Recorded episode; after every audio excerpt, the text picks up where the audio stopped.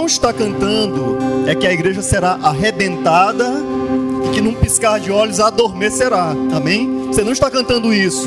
A igreja não será arrebentada, ela vai ser arrebatada. E num piscar de olhos acontecerá. Nós não estaremos dormindo, nós não estaremos dormindo, não estaremos adormecidos enquanto igreja, mas como uma igreja vivificada. É assim que vai acontecer o arrebatamento. É assim que nós seremos levados pelo Senhor Jesus Cristo.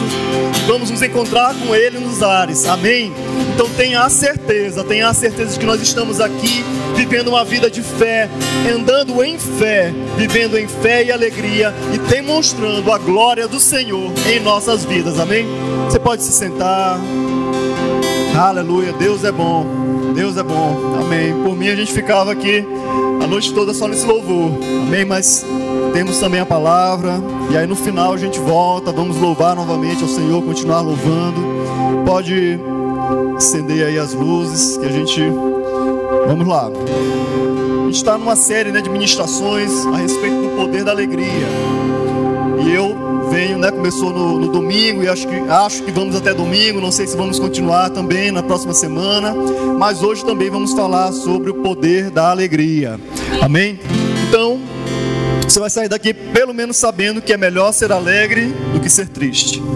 Acho que tem até, se não tiver enganado, tem até um samba, né? Que canta isso, mas é isso. De acordo com a Bíblia, é, você não conhece não. É melhor ser alegre do que ser triste. Amém? Eu estava no caminho, assim que eu estava saindo de casa, eu me lembrei de um filme que eu assisti já tem uns anos. Na verdade, tem um livro, mas eu não li o livro. Eu vi o filme, né? Esperei o filme sair primeiro para poder assistir, mas é um, um, filme chamado O Nome da Rosa. O Nome da Rosa é baseado num livro de um autor italiano, Umberto Eco. E esse livro se passa durante a Idade Média, no mosteiro, lá no, no mosteiro italiano. E aí os monges estavam lá, né, nessa, viviam nesse mosteiro e lá eles estudavam a Bíblia, né? Tinham vários livros, e eles tinham acesso àquela biblioteca. Então aqueles monges eram um dos poucos alfabetizados, né, que havia naquela época, na Idade Média. Então o, o, analfabetismo era muito alto, né? A gente, ah, mas na Europa, sim, na Europa. Então tinha mais analfabeto do que gente alfabetizada. Então o, o, essa parte do, do estudo, do, do, do né, dos, dos, intelectuais e tal, saiu mais da igreja. Então eram pessoas que iam estudar. Então tinha aquela educação católica da igreja, é, dado pela igreja católica na época. E esses monges estavam lá nesse lugar, então a história se passa dentro do mosteiro. E aí eu estava me lembrando, porque fala justamente sobre essa questão da, da alegria, e a gente, às vezes, a questão da religiosidade, e a gente, como é que a gente olha a questão, dessa, a questão da, da alegria, do alegrar, a visão que a gente tem a respeito de alegria, com base naquela nossa religiosidade, né? que não é nossa, graças a Deus não é mais, não somos religiosos, somos espirituais. É, e aí na história desse, nessa história desse filme, acontece, começam umas pessoas começam a morrer, alguns monges começam a morrer. E aí o pessoal está pensando que é algo até diabólico que está acontecendo. Rapaz, está acontecendo aí um negócio aí, tem um demônio, tá, tá vindo, tá matando aí o pessoal e tal, tá entrando aí no, no povo. Começa uma investigação e aí um determinado monge, mas ele era conhecido assim como um investigador desse, de quando acontecia algum crime, alguma coisa assim, ele ia para investigar. E aí ele foi chamado para esse mosteiro para investigar o que estava acontecendo. E aí a história se desenrola, eu não sei se você vai assistir, mas eu vou ter que dar spoiler, porque senão não adianta eu estar falando do, da história e não falar do final. E aí no final se descobre que um dos monges ali, um senhorzinho, né, mais, mais antigo, era um dos principais, e ele era um cara bem ranzinza, porque ele disse que não, que Jesus, que a Bíblia não dizia que Jesus Cristo sorria. Então na Bíblia não fala que Jesus Cristo riu. Então ele achava errado é, qualquer tipo de diversão. E tinha na biblioteca tinha vários livros, tinha vários livros religiosos e tinha uns livros que eram obras clássicas do grego. E tinha um livro que era de Aristóteles que falava sobre o riso. E aí o que ele fez? Ele teve a ideia de envenenar a página dos livros, do livro, desse livro, as páginas desse livro, ele passou um veneno. E aí quando algum monge resolvia ler, ah, vou ler sobre o riso. Então ele disse, mas em vez de estar tá lendo um, um livro religioso, o cara vai ler um livro de Aristóteles sobre o riso. Então esse cara, para ele, aquela pessoa era alguém carnal, né? Era um, era um monge carnal. E aí enquanto quando a pessoa ia virar a página do livro, ele molhava o dedo na língua, molhava na página do livro, né? passava na língua de novo, ele era envenenado, né? ele mesmo se envenenava. E aí acabava morrendo. Então eles morriam, todos morriam lendo esse livro. E aí começa aquela coisa, aí começa a morrer vários outros, porque eles dizem, o que, que tem nesse livro, né? E aí ele querendo dizer, olha, é porque está lendo sobre o riso. Então é isso que está matando. É isso que está matando aqui. É isso que está matando. Então, e aí o monge que foi para investigar acaba descobrindo que isso que eu contei, que a página que, os livros, que o livro tinha sido envenenado. E esse monge achava, ele tinha muita raiva de quem queria se divertir, queria se alegrar, porque ele achava que essa questão da alegria era algo mundano. Então afastava as pessoas da espiritualidade. Então espiritual é espiritual é aquele que é ranzinza, é o cara que não sorri, que é sério, que está o tempo todo, né, com a cara fechada, tal. Esse é espiritual, o cara que fica mostrando muito dente, né? Sim, tal, esse daí não sei não, mas esse daí não é espiritual. Então era essa visão. E às vezes essa é a visão que a gente tem com base numa religiosidade equivocada, numa religiosidade errada, a gente tem uma visão de que ser espiritual é ser uma pessoa, né, eu não falo de ser sério, né?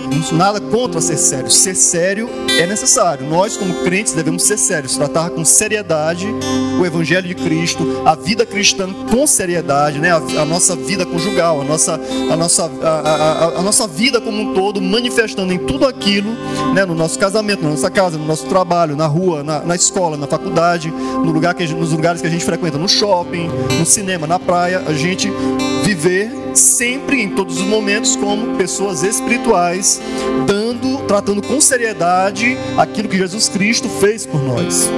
Mas nós não podemos ser o tempo todo, ficar sempre com a cara fechada, sendo que na Bíblia, né, e se a gente olhar em Hebreus capítulo 1, versículo 9, diz que Jesus foi ungido com óleo de alegria.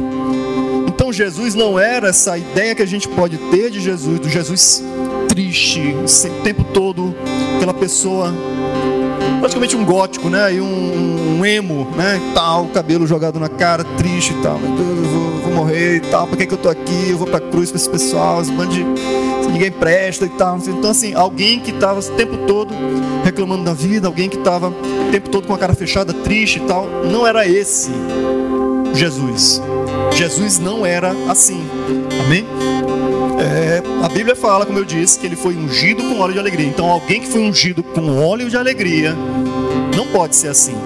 Não tem como alguém que foi ungido com óleo de alegria ficar ser alguém triste, ser alguém o tempo todo negativo, cabeça cabeça baixa, né? Cabisbaixo, para baixo o tempo todo. Não tem como Jesus ser assim.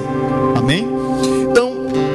Quando a gente fala do poder da alegria, e na verdade eu estava até pesquisando sobre, sobre isso, a Bíblia, a gente fala assim, mas na Bíblia não fala que Jesus fala duas vezes, tem duas vezes na Bíblia que Jesus se alegrou. Eu disse, mas meu Deus, isso aí. Mas pra, por que, que só botaram duas vezes, né? Uma vez, Jesus se alegra quando os discípulos, ele mandou os discípulos né, numa missão, tal, e ele dividiu eles de dois em dois em dois, e eles voltam contando, olha mestre, tal, chegaram animados e tal. E aí eles, olha, a gente estava expulsando o demônio tal, não sei o que tal. Foi muito massa, a gente botava, a gente botava a mão, o demônio saía, a gente botava, a gente fala, botava a mão e o pessoal era curado. E a gente fez e tal, aconteceu, onde, foi, onde a gente foi, a gente estava vendo a glória de Deus, o poder de Deus se manifestando através da gente. E aí Jesus, a Bíblia fala, que Jesus se alegrou, né? ele se alegrou no Espírito ele se alegrou no Espírito Santo. Então, quando Jesus é ungido com óleo de alegria, é esse Espírito Santo, o Espírito, o óleo, é o Espírito com o qual ele foi ungido. A unção que estava sobre ele era uma unção de alegria e não unção de tristeza. E é a mesma unção que está em nós. Amém? Nós também devemos ser assim, como Jesus, não pessoas tristes, andar o tempo todo né, com a cara fechada, a cara amarrada, mas nós devemos mesmo manifestar a alegria do Senhor. Amém? Outra passagem é quando ele encontra o centurião de Cafarnaum. E aí ele se alegra com a fé do centurião de Cafarnaum. Então, nessas duas passagens está registrado que Jesus se alegrou. Mas a gente fica, eu me questiono, né? Mas será que Jesus só se alegrou em duas ocasiões na vida dele inteira aqui na terra? durante os seus, né, que segundo estudiosos, 30, cerca de 33 anos de vida aqui. E aí ele, durante esses 33 anos, só teve duas ocasiões em que ele se alegrou, mas ele era ungido com óleo de alegria, não parece ser uma contradição. Amém? Então a gente não pode pensar no Jesus como alguém triste. Eu tava, eu sigo esse negócio. A gente fala muito The Chosen aqui, né? Mas eu gosto bastante. Eu, a gente né, conversa sempre com o pastor Rafael sobre The Chosen e tal.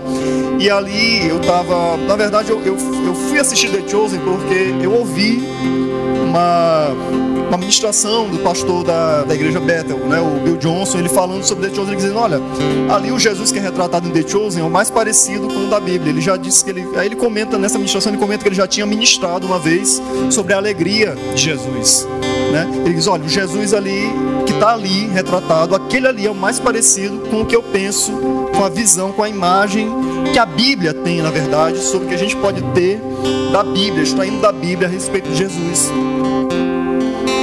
Aí eu estava vendo hoje um comentário, sigo nas redes sociais, esse negócio do, do The Chosen e tal, tem lá no. Eles têm um perfil no Instagram.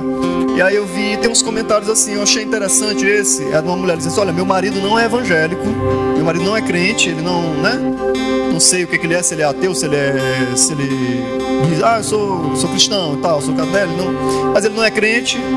É, e ela diz assim, ele assiste comigo e ele disse para mim, olha, esse Jesus aí eu seguiria aquilo ali me marcou. Um comentáriozinho de, de Instagram, né? um comentáriozinho numa postagem no Instagram.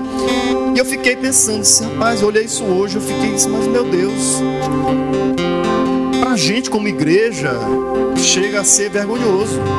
Porque qual é o testemunho que nós estamos dando para o mundo? Será que como é que as pessoas olham para a gente?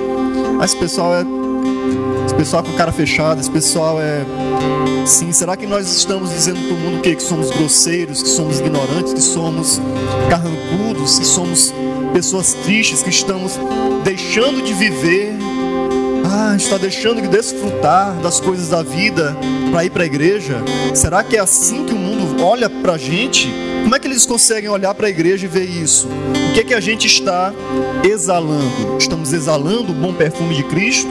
Qual é a imagem que nós estamos passando? O que é que nós estamos transmitindo para aqueles que nos veem?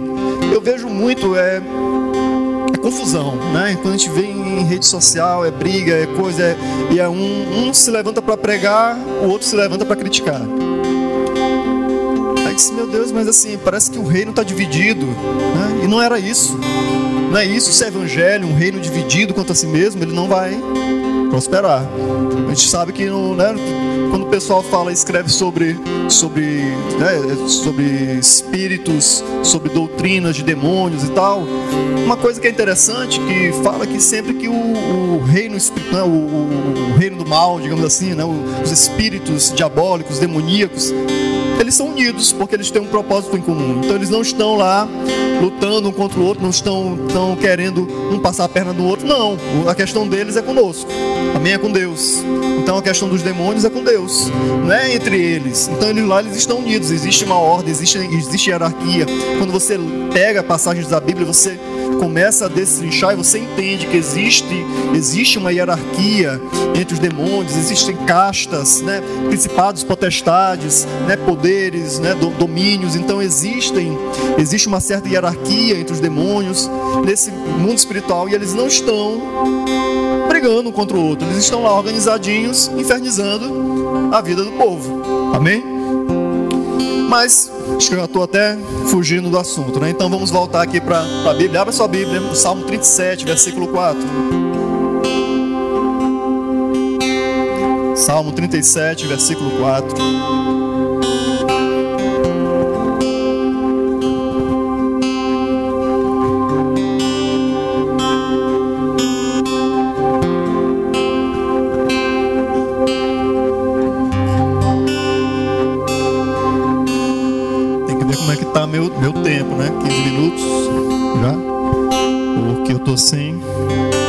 Gravando agora, né? Tem, um, tem um, uma outra forma de gravar agora, a gente não está gravando mais no celular.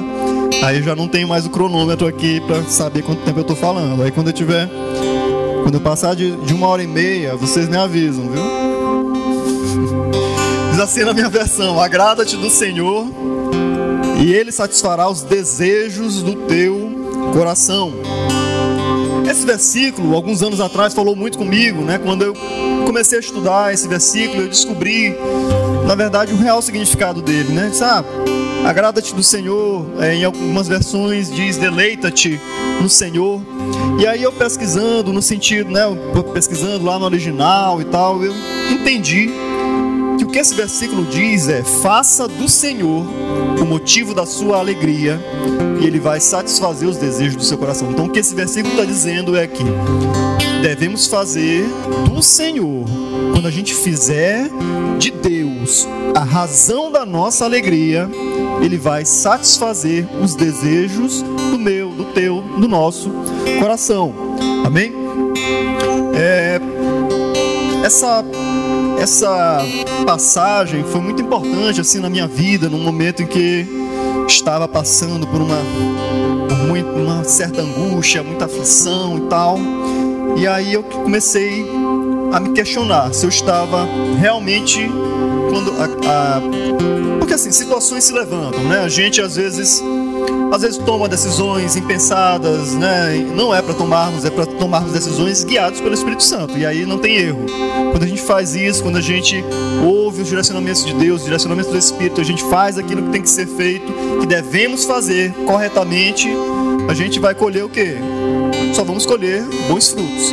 Mas quando a gente erra, tal, que a gente faz algumas escolhas, às vezes escolhas, estou falando de escolhas na verdade profissionais, na época, fiz umas escolhas profissionais erradas e tal, e aí colhi uns frutos ruins, né, tal, passei mesmo por uma por um baque financeiro e esse versículo foi foi muito bom, né, na minha vida, eu ficar meditando sobre ele, e eu entendi que eu deveria transformar Deus em minha prioridade, né? Fazer do Senhor, né? Do, da, do, de um, viver mesmo uma vida devocional com Deus, né? De fazer, de ter meus momentos de intimidade, de comunhão com Deus. Isso me ajudou muito, né? Comecei a entender que aquilo foi que me tirou daquele estado em que eu estava, de angústia, de tristeza. Né? Eu até já comentei aqui uma vez que, eu não sei se, se vocês já ouviram, né? mas vou falar de novo. Né? Comentei, falei uma, um testemunho a respeito do que aconteceu comigo. É, eu comecei, estava negócio de investimentos e tal, e aí eu fazia os investimentos e tal, e dava certo, ganhando dinheiro, beleza, beleza, ganhando dinheiro, ganhando dinheiro, e aí eu comecei, continuei, só que aí começou a dar errado, né? Fazia o negócio, rapaz, eu, se eu entrava comprado, o negócio caía, se eu entrava vendido, o negócio subia, então assim, se eu vendia, subia, se eu, se eu comprava, caía, então era só, rapaz, esse negócio tá, é só perdendo dinheiro e tal, e aí começou, né, uma, perdendo, perdendo, perdendo, perdendo dinheiro e tal, e aí aquilo começou a me angustiar, né? Me afligir e tal. E aí um dia eu tava saindo de casa, olhei um rapaz assim meio meio doido assim na, na, na cabeça e tal. Ele tava na rua, morando, morando assim numa, na, rua, numa calçada, tal, todo sujo, né? Aquela, a gente sabe, sabe logo, né? Um mora, tava morando na rua, alguém morando, né? morador de rua e tal. E eu tava passando de, de carro indo, indo trabalhar e aí eu, eu olhei e veio uma uma sugestão de Satanás na minha mente, que eu acho, não, tenho certeza que não saiu da minha cabeça aquilo ali. Mas foi uma sugestão de Satanás e eu acolhi aquele pensamento. Infelizmente, eu acolhi aquele pensamento e disse: vai terminar assim. Aí eu disse, aí eu disse, ah, vou terminar assim. Então, tu vai terminar assim. Aí eu é, comecei, aquele negócio começou a, a mexer comigo. Aí começou a me entristecer, né? Comecei a ficar para baixo. Aquilo ali né, começou, né, é, irmão Reagan fala, né, que você não pode impedir que um passarinho pouse na sua cabeça, mas ele só faz um ninho se você deixar. Também você entendeu, né, a, a, a ideia do negócio. Então, aquele passarinho pousou na minha cabeça e ele começou a trazer um galinho, começou a trazer outro galinho, começou a construir o ninho dele. Já estava quase colocando os ovos quando eu que o negócio estava mal. Eu tava placas vermelhas aparecendo pelo meu corpo, uma, um negócio assim já.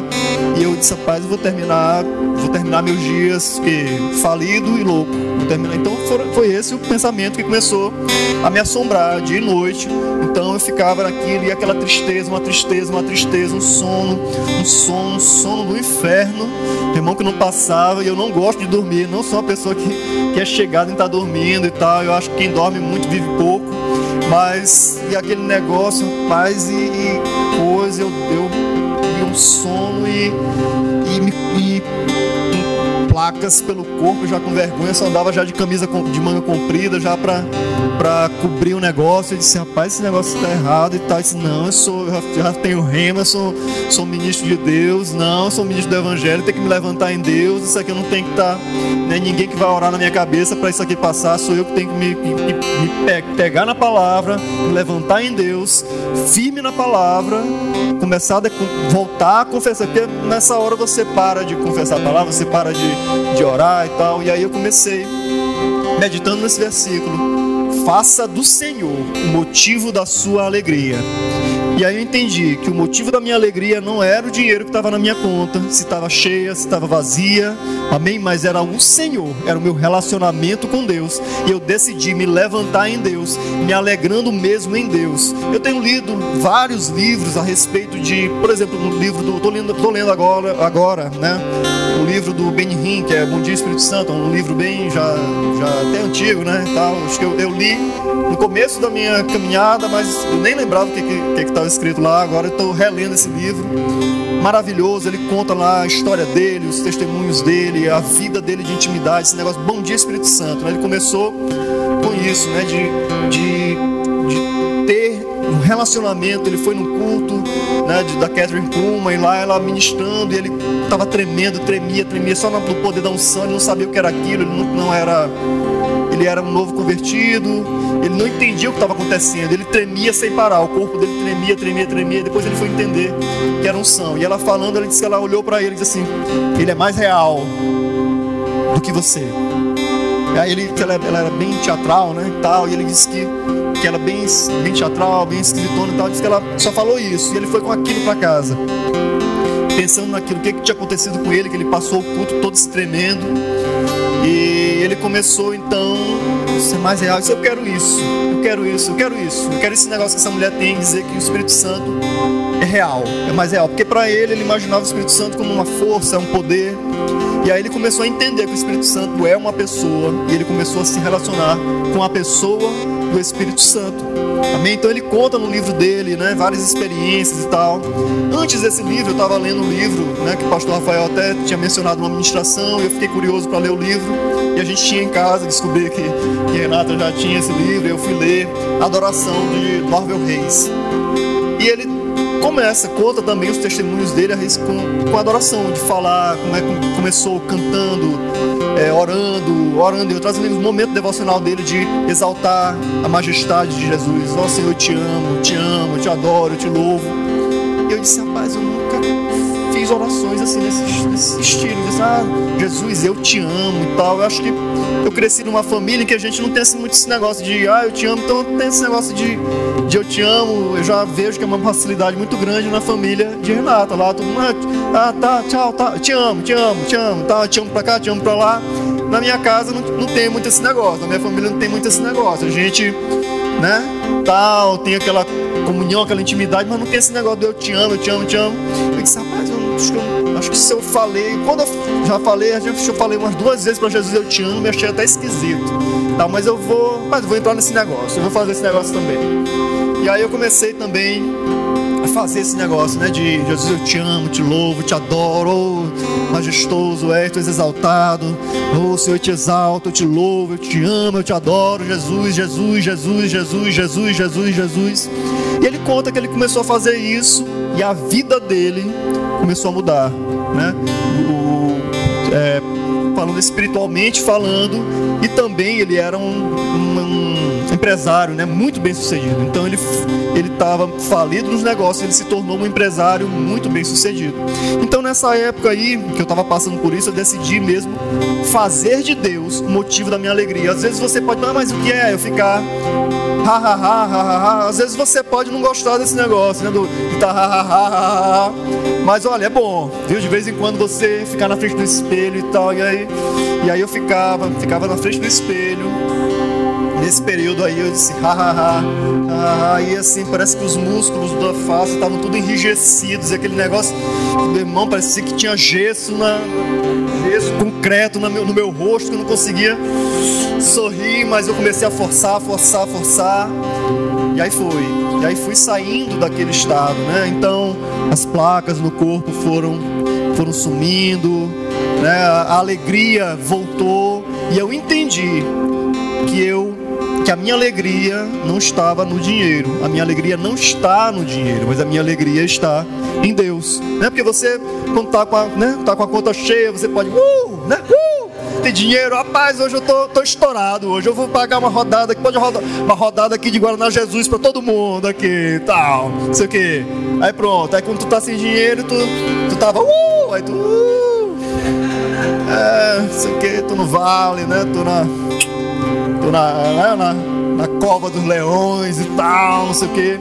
E assim, não é essa vida né, que nós devemos viver, não é assim, altos e baixos, mas que, ainda que as circunstâncias estejam negativas, ainda que esteja ruim, ainda que a conta esteja negativa, né, que as circunstâncias não estejam tão agradáveis, mas a gente vai manter a nossa alegria, porque a nossa alegria, a nossa confiança está em Deus e não nos nossos bens, não no nosso dinheiro. Tem até uma passagem né, que está lá em Mateus 6, 24. Acho importante a gente ler. Vamos lá, abre, abre lá comigo, Mateus capítulo 6, versículo 24. Jesus falando sobre essas coisas, a respeito de, de dinheiro, né, a respeito de, de riquezas.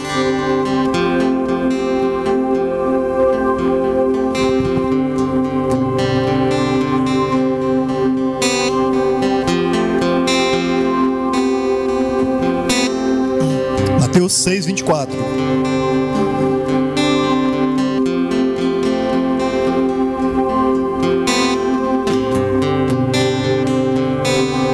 Diz assim: Ninguém pode servir a dois senhores, porque ou há de aborrecer-se de um e amar ao outro, ou se devotará a um e desprezará ao outro. Não podeis servir a Deus e às riquezas. Eu pensando sobre alegria e, rapaz, e, e a ministração me levou para esse, esse rumo, tá? Então eu peço até desculpa, mas eu vou falar mais a respeito disso, a gente poder mesmo se alegrar em Deus apesar das circunstâncias. Eu não sei como é que tá a sua situação financeira, né? Isso aí, né? Você também não sabe como é que tá a minha, então tá tudo bem. A gente, né? A gente fica alegre, fica sorrindo, mesmo com a conta vazia. A gente tem que sorrir, tem que se alegrar no Senhor. E aí, de uma hora para outra, dinheiro vem, dinheiro chega, porque Ele manda, Ele é o Deus da nossa provisão, Ele é o nosso pastor e nada nos faltará. Amém? Então, essa passagem aqui está falando sobre a gente servir, que existe um perigo em se servir a dois senhores. Então, quando eu estava meditando a respeito de fazer de Deus o motivo da minha alegria, eu entendi que quando eu faço de Deus a razão da minha alegria, eu estou servindo a Deus. Mas se a falta do dinheiro rouba a minha alegria, que, que é mais importante para mim? A certeza de que Deus é o meu provedor? Ou é o dinheiro, a certeza de que está faltando dinheiro? A constatação de um fato, está faltando dinheiro. É isso que vai roubar a minha alegria? É isso que vai roubar a minha fé? Eu vou deixar que isso me entristeça? Sabendo que eu tenho um outro motivo infinitamente maior para me alegrar? Eu tenho uma outra razão, algo que pode ser um motivo muito melhor para eu me alegrar do que um motivo para me entristecer? Então, quando você está alegre, a sua alegria está vinculada a quanto de dinheiro você tem, você está servindo não a Deus, mas às riquezas, ao dinheiro, né? E aí Jesus fala: não podeis servir a Deus e às riquezas. Por quê? Porque se você, né, amar um a tal ponto de desprezar, você vai amar um a tal ponto de desprezar o outro, ou você vai amar o outro a tal ponto de desprezar aquele. Então, ou você serve a Deus, ou você serve ao dinheiro. Então, eu te digo que é infinitamente melhor. E é o que a gente deve fazer, é amar a Deus e não as nossas riquezas, os nossos bens, Amém? Bens são importantes, dinheiro é bom, é bom ter dinheiro. Eu gosto de ter dinheiro, eu gosto de poder ser generoso, de ter dinheiro para pagar, para pagar uma conta, de sair dizer: "Não, vamos, vamos almoçar". E aí, não, eu pago o almoço, tá? Então, amém, né? Amém, Alan. Ah, pegou, pegou a visão, pega a visão. Recebe, Alan. Amém? Então, a gente, né? É bom a gente sair né? expressar a nossa, a, nossa, a nossa generosidade, porque nós somos filhos de um Deus generoso, nosso Pai é generoso, e é muito bom a gente ter recursos para isso, né? o dinheiro faz parte disso, mas a Bíblia adverte a respeito do amor ao dinheiro. Né? Tem uma passagem interessante que é quando vem um jovem rico, né? E aí tá, tá registrado no, no Evangelho de Mateus, no de Marcos e no de Lucas, né? Então eu entendo que quando está registrado nos três evangelhos, né, nos sinóticos, eu entendo que aquilo ali é algo que marcou demais os discípulos a tal ponto de ficar registrado no Evangelho de Mateus, no Evangelho de Marcos e no Evangelho de Lucas. E aí esse jovem rico, né, chega, ele se e aí acho que é Marcos que fala, não, não me lembro agora qual dos três, que ele se joga né, aos pés de Jesus. Tem, então ele vem, ele se lança ali aos pés de Jesus e chega e diz, mestre, o que eu tenho que fazer né, para herdar a vida eterna? Tal, o que eu tenho que fazer? E aí ele diz, olha, nada, né? Porque não é bom, não é bom mestre. Então tem que ter um diálogo lá entre eles e tal, mas é, o que Jesus disse para ele, olha, você tem que guardar os mandamentos, né? Mará, você conhece os mandamentos, você tem que guardar os mandamentos, né? É, amar teu Deus, amar teu Deus, é amar teu pai e tua mãe, não, não, não matarás, não furtarás e tal. E aí ele disse, mas isso eu tenho obedecido desde a minha mocidade, né? Desde a minha juventude eu tenho observado os mandamentos, então eu tenho isso é, mas está faltando ainda uma coisa para você ser perfeito, né? Então essa palavra perfeito, ela pode ser traduzida como maduro, né? Como você atingir a plena maturidade. Então para você chegar à perfeição, para você atingir a plena maturidade, como um filho de Deus, como um servo de Deus, você tem que fazer uma coisa. Ele disse o que é? Então me diz aí o que é. Se vai, vende tudo que tu tens e dá aos pobres e depois vem e segue-me. E aí a Bíblia diz que ele se entristece com aquela palavra e tal, e ele né, vai. É, tá bom. Aí ele vai saindo, né? Sai de fininho e tal, né? Está muito triste né, com aquilo. E aí Jesus está lá no, no, Evangelho de Marcos, capítulo 10, 24, né? É, Jesus fala lá que ele que ele, né, que é mais difícil, não, quão difícil é para um rico entrar no reino, no reino dos céus e tal. E os discípulos ficam, né, estranharam essas palavras, tá? Marcos 10, 24, assim, os discípulos estranharam estas palavras, mas Jesus insistiu em dizer-lhes, filhos, quão difícil é para os que confiam nas riquezas entrar no reino de Deus. Então, quando ele diz que é como, é difícil para um rico entrar no reino dos céus, é mais fácil passar um camelo pelo buraco da agulha, né? E esse buraco da agulha a gente pode pensar até que, né, que era uma agulha mesmo, um buraquinho tal, está falando disso, não, mas era uma porta que havia lá em Jerusalém, que era chamada de era buraco da agulha, que você passa, passava abaixado e tal, e era uma porta bem estreita e, e, e baixa, então acho que não passava um camelo, não dava para passar um camelo, dava para passar um ser humano agachado. E aí ele diz, ó, quão difícil é para um, né, é, para um rico entrar no reino dos céus, é mais, é mais fácil passar um camelo pelo buraco da agulha. E aí eles entendem a referência, ele diz, olha, na verdade é difícil, quão difícil é para os que confiam nas riquezas. Então ele não estava falando sobre ricos, Amém? Então Jesus em momento nenhum, ele, né, até o, o, o, ministério dele foi sustentado por pessoas de posses. Amém? Então a gente né, tem, tem até na, na, lá no The Chosen já aparece lá a Joana, né? E outras, tem outras mulheres que sustentavam o ministério de Jesus. E ele era. É, então Jesus não está falando aqui contra o fato de se ter dinheiro, de se ter riqueza, de possuir bens, de ter coisas.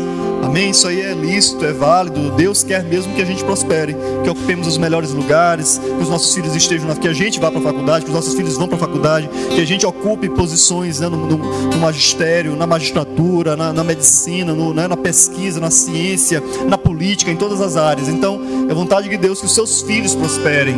Amém? E é bom para a sociedade, que os filhos de Deus ocupem lugares estratégicos, né, pontos-chave na sociedade, para que então a glória de Deus possa também se manifestar em outras formas na sociedade, não só no culto. Amém? Então, é, quando fala sobre isso, Jesus explica, diz, olha, não, não é confiar na riqueza que é o perigo. Mas quando a gente confia em Deus, quando a gente faz, quando a gente deposita toda a nossa fé no Senhor, aí sim a gente está agindo certo. Amém? Neemias capítulo 8, versículo 10 fala que a alegria do Senhor é a nossa força, né? Então, a alegria do Senhor é o que nos fortalece. Jesus foi ungido com óleo de alegria. Nós temos a mesma unção dentro de nós. A unção do Espírito Santo é uma unção de alegria. E é essa alegria do Senhor que nos fortalece. Quando a gente faz de Deus o motivo da nossa alegria, quando a gente de fato entende que a gente precisa viver uma vida que a gente considera a presença do Senhor, né? A gente, nós estamos sempre na presença do Senhor, mas nem sempre consideramos a presença do Senhor. Mas quando a gente tem uma vida que a gente vive uma vida em que a gente faz lá como como eu estava falando do Norvel Reis no livro dele Adoração que ele disse rapaz eu vou vou adorar a Deus vou ter os meus pegar me trancar no meu quarto e, e exaltar o nome do Senhor cantar louvores a Jesus Cristo a Deus exaltar o nome de Jesus a, a, agradecer por aquilo que ele fez entrar no quarto e só agradecer obrigado Jesus obrigado Jesus obrigado Jesus. Quando a gente tem o nosso momento de oração com Deus, a gente ora em línguas, a gente está orando, dando graças, né, como convém, a gente está dando graças da forma correta, orando em línguas, a gente está falando diretamente ao Espírito de Deus, estamos lá no nosso quarto, no nosso momento, falando com Deus, falando diretamente ao Espírito de Deus. Então, nesses momentos que Deus tem prazer, Deus tem prazer em estar conosco, tem até um, achei muito, muito bonito assim no livro do Benihim, ele falando que ele estava numa determinada casa, ele tinha ido ministrar num, num lugar, e aí ele estava hospedado nessa, nessa residência, e o pessoal já estava com o jantar lá pronto, e ficava batendo na porta, ele estava nesse momento lá de adoração, e aí ele, ele, ele disse, ó, oh, Beni, o jantar tá pronto, Beni, o jantar tá pronto e tal. E aí eles foram uma vez, foram outra vez, quando ele ia saindo do quarto, ele disse que ele ouviu o Espírito dizer, só mais cinco minutos, só mais cinco minutos. Mas eu achei isso tão, tão bonito, tão maravilhoso. Porque Deus tem prazer em estar conosco, em ter esses momentos conosco, que a gente queira, que a gente deseje ardentemente a presença dele, de estarmos buscando, de fato, né, aquela é que a gente gosta de sentir, né? Então a gente é legal, né? A gente gosta, eu acho legal isso. A gente gosta de sentir, a gente gosta de se arrepiar, né? Diz que a gente se arrepia, ah, é de Deus, eu me arrepiei, é de Deus, né? Mas brincadeira, viu que não precisa se, se arrepiar para tá? para ser de Deus, mas a gente busca mesmo esses momentos assim, quando a gente está buscando ter um momento de intimidade, de comunhão com Deus. É tão legal. E eu disse, rapaz, eu quero, quero chegar nesse nível aí de ouvir o Espírito Santo dizer, só mais cinco minutos comigo, só mais cinco minutos. Fica mais, fica mais um pouco. Estou gostando, né? Estou tendo prazer em ter esse momento aqui de comunhão com você. Amém? Então, cara, isso aí é muito. Não sei se você gosta disso não, mas isso aí mexe comigo. Amém? Mexe mesmo comigo. Tava lembrando também, né, de dos apóstolos. Lá no comecinho, lá no capítulo 5 de Atos e tal, eles já tinham começado, né? Já tinha acontecido o Pentecostes, estavam cheios do Espírito Santo, cheios da alegria, cheios do óleo de alegria. E aí eles estavam já começando a sofrer perseguição. Como é que tá meu tempo aí? Acho que tenho que já estou a 40 minutos, acho. Então, tem eles começaram a sofrer perseguição, e aí em determinado momento os apóstolos são presos lá pelo sinédrio, e aí eles né, são chamados e tal, e eles são castigados. E aí eles são, os apóstolos são castigados, e lá no capítulo 5 de Atos, capi, é, capítulo 5, versículo 41 e 42, aí diz assim: E eles se retiraram do sinédrio, regozijando-se regozijando-se. Essa palavra, às vezes, né, no, na Bíblia está no português meio mais antigo, né, que é mais, mais arcaico e tal. Então, se a gente trouxer para o moderno, e às vezes a gente não entende, regozijando-se e tal, eles estavam se alegrando, amém? Então, eles estavam alegres, eles estavam felizes. Rapaz, saíram lá, digamos, saíram, rapaz, tu viu, é, tu apanhou, rapaz, mostra aí e tal, nas costas. Eles estavam se regozijando por terem sido considerados dignos de sofrer afrontas por esse nome. Qual nome? O nome de Jesus.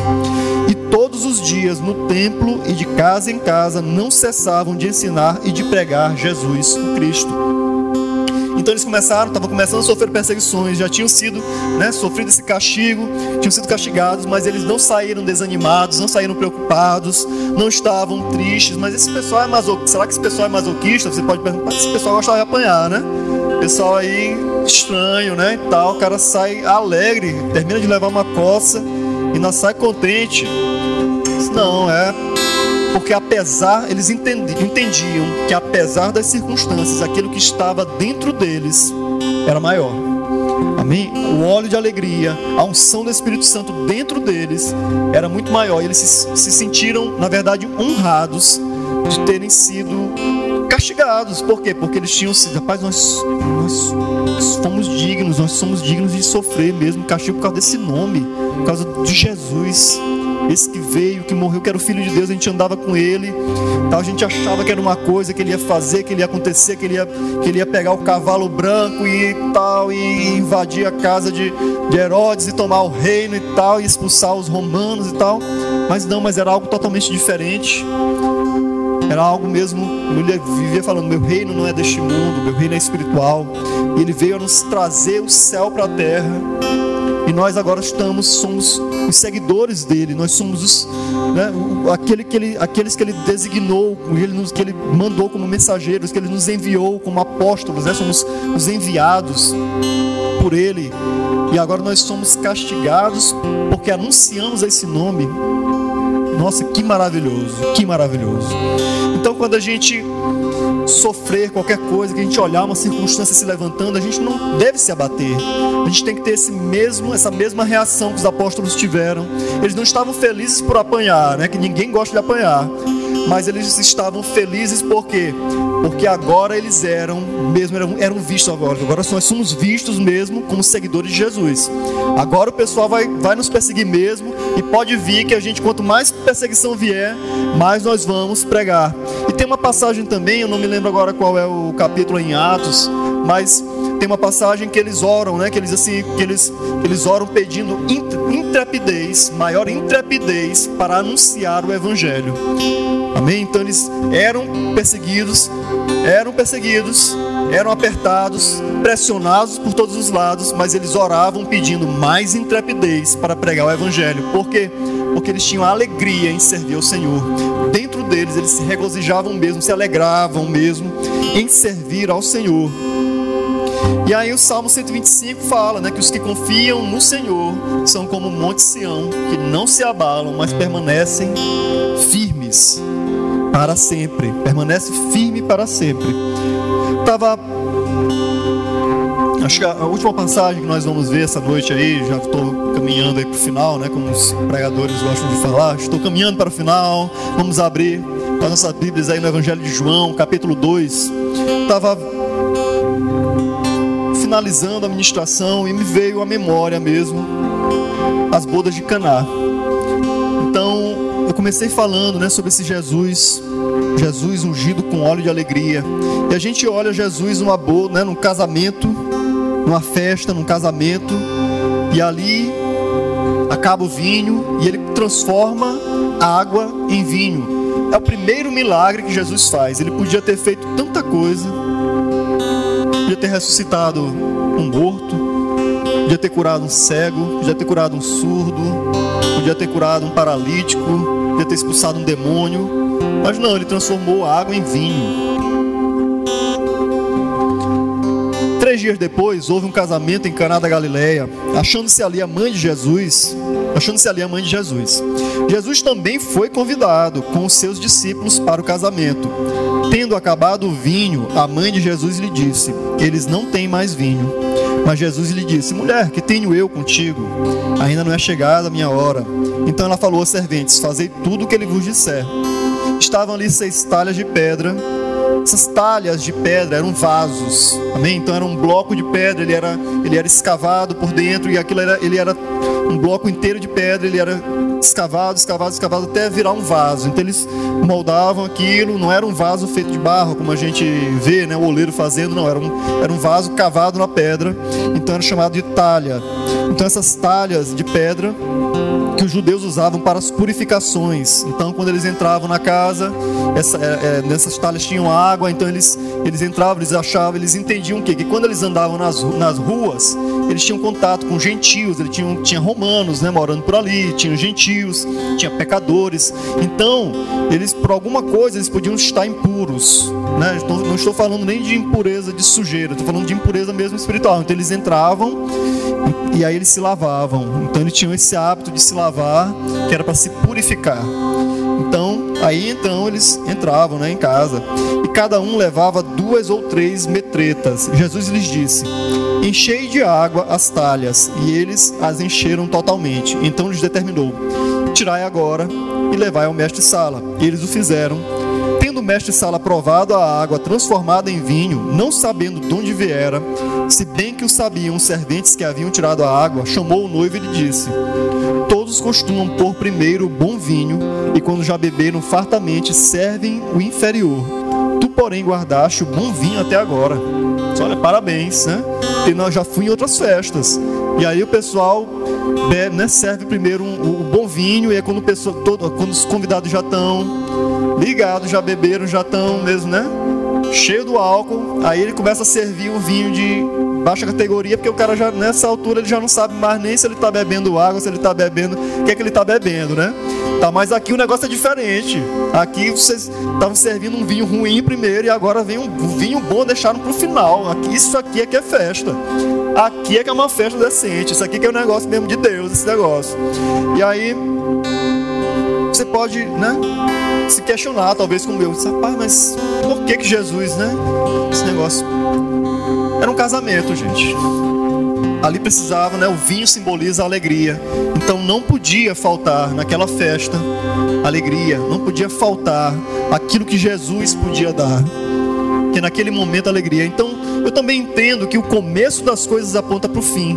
O primeiro milagre ele transforma água em vinho. O vinho é um símbolo do sangue de Jesus o sangue que foi derramado na cruz, que foi vertido para nos lavar, para nos purificar, para né, purificar os nossos pecados, nos purificar dos nossos pecados. Então ali o começo está apontando para o fim, para aquilo que ele vinha fazer. E aí quando Jesus vai, né, Jesus morre, os discípulos talvez, talvez não, a Bíblia fala, eles se sentiram abandonados, se sentiram tristes, ficaram tristes, perdidos. Pedro voltou a pescar e eles, rapaz, o que a gente vai fazer da vida? A gente tinha largado tudo para pescar homem. Acho que Pedro até então não tinha entendido o que era ser pescador de homens. E aí ele disse, rapaz, ele voltou a pescar peixe. E aí Jesus ressuscita, Jesus reaparece para os discípulos. E a Bíblia fala que eles se alegram, né? Quando eles olham de Jesus novamente ressuscitado, eles se alegram. Aí eles estavam tristes, mas quando eles olham Jesus, eles se alegram. Só que Jesus passa ali, segundo os estudiosos, cerca de 40 dias e tal, com eles, ensinando as coisas, pregando, dando os últimos ensinamentos, mostrando isso: olha, aconteceu isso, isso, isso, tu está entendendo agora por que, que eu morri? Ó, oh, porque Isaías disse isso, isso e isso. Olha, quando eu morri, quando eu fui castigado, eu fiz isso. Quando eu morri, eu fiz tal coisa. E eles começaram a entender: meu Deus, olha, foi isso, é Jesus. Ah, agora a gente está entendendo e tal. Então Jesus começou a dar as últimas instruções para eles. E aí Jesus é assunto aos céus. Jesus é sobe aos céus, mas ele diz: Olha, vou deixar um outro consolador, um outro consolador com vocês. Então a gente pode pensar, diz, rapaz, passaram aqueles dias, será que eles se entristeceriam, entristeceriam novamente? Provavelmente eles ficariam depois, ah, Jesus foi, Jesus ressuscitou e tal, mas é, mas ele foi embora, né? E agora? O que a gente vai fazer? Tal. E aí, talvez a gente não estivesse aqui hoje se ele não tivesse, se não tivesse o que? A terceira pessoa da Trindade, o Espírito Santo vindo. E aí os discípulos recebem o batismo do Espírito Santo, né? Vem aquele batismo com fogo, né? o batismo com o Espírito Santo. E nós também estamos recebendo, recebemos, né? estamos aqui nesse lugar, nessa igreja, onde muitos ainda vão desfrutar desse poder, do poder de receber um revestimento de poder do batismo no Espírito Santo e ser ungido mesmo com esse óleo de alegria.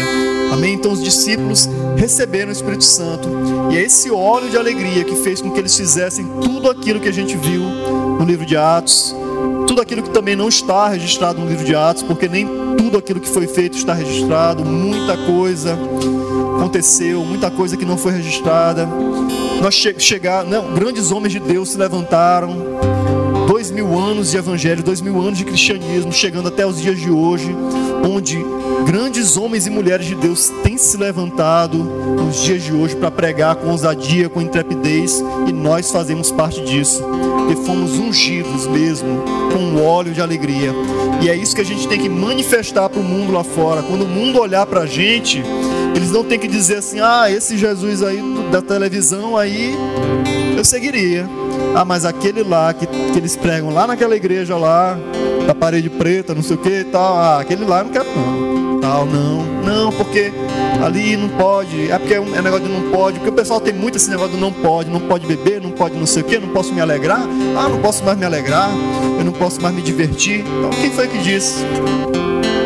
Agora você não vai, só que agora você convertido a Cristo, você não vai se divertir da mesma forma como você achava que estava se divertindo, né? Achava que era uma diversão usar droga, achava que era uma diversão sair com várias mulheres e tal, e viver na farra, e, e, e tá de festa em festa, pulando aqui, pulando acolá e tal. Naturalmente, essas coisas vão deixando de ter relevância quando você se converte, não é porque você não pode, é porque você não vai querer.